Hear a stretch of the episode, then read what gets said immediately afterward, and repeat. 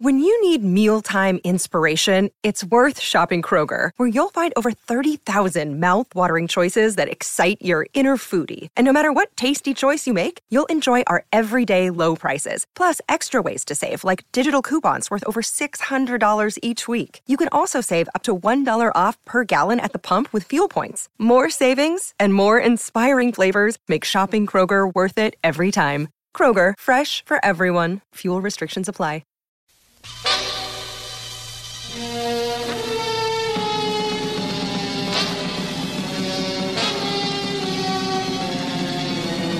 ...4 de octubre de 1930. Cerca de Beauvois, Francia, muchas personas contemplan con horror cómo los 5 millones de pies cúbicos de hidrógeno que sustentan al dirigible británico R-101 estallan en una gran llamarada. Casi de inmediato, la nave se desploma en macabra cámara lenta sobre la campiña francesa. Mueren en el accidente el comandante H. Carmichael Irwin y casi toda la tripulación.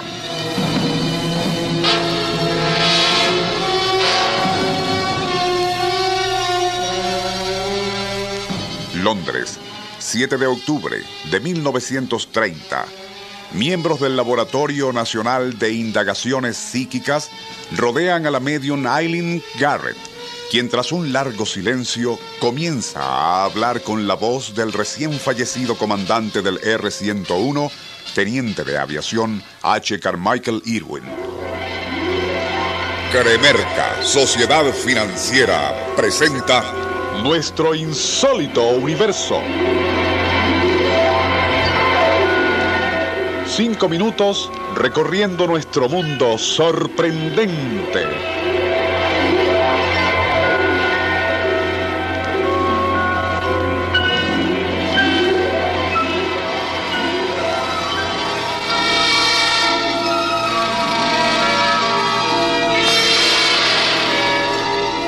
Para asombro de los presentes, esa voz fantasmal del teniente Carmichael expone por boca de la medium cuáles habían sido las fallas estructurales y tecnológicas que provocaron la tragedia del R-101.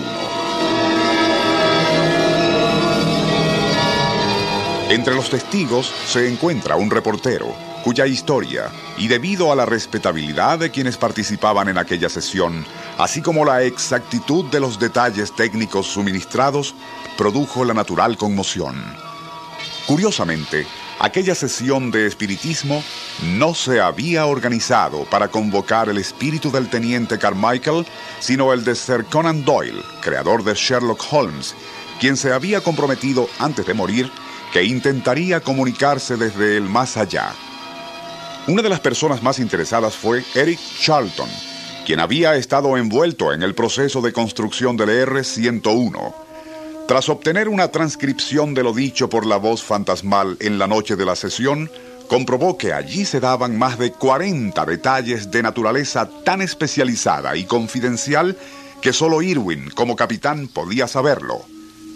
La única conclusión lógica, por lo tanto, era que el teniente Irwin sí pudo, en forma inexplicable, divulgar tales datos después de muerto.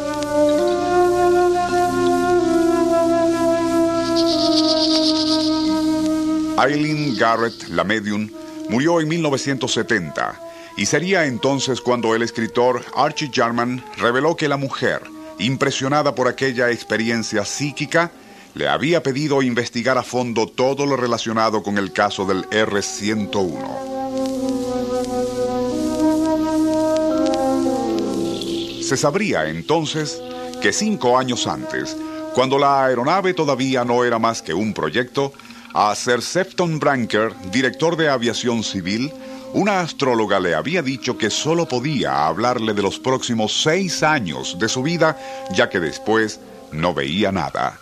Sir Sefton fue una de las víctimas del accidente.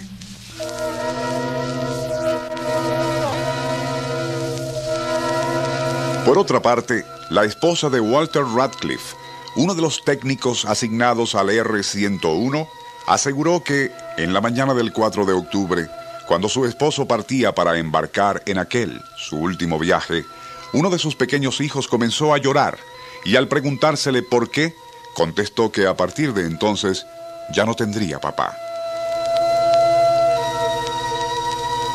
También se supo que cuando alguien acudió a la casa del teniente Irwin para informar a su esposa de la tragedia, ésta le recibió vestida de negro y ojos hinchados por el llanto, diciéndole, ya lo sabía.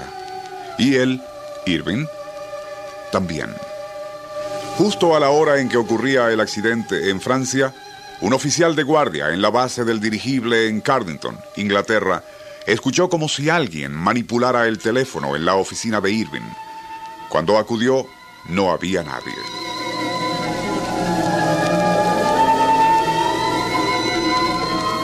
¿Por qué estuvo aquel accidente nimbado por tantos presagios? Demasiados para atribuirlos a la mera coincidencia.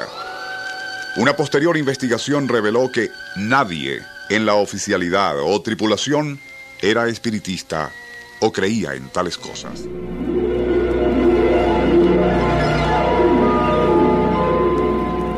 Nuestro insólito universo. Email insólitouniverso.hotmail.com Autor y productor Rafael Silva. Apoyo técnico José Soruco y Francisco Enrique Mijares. Les narró Porfirio Torres.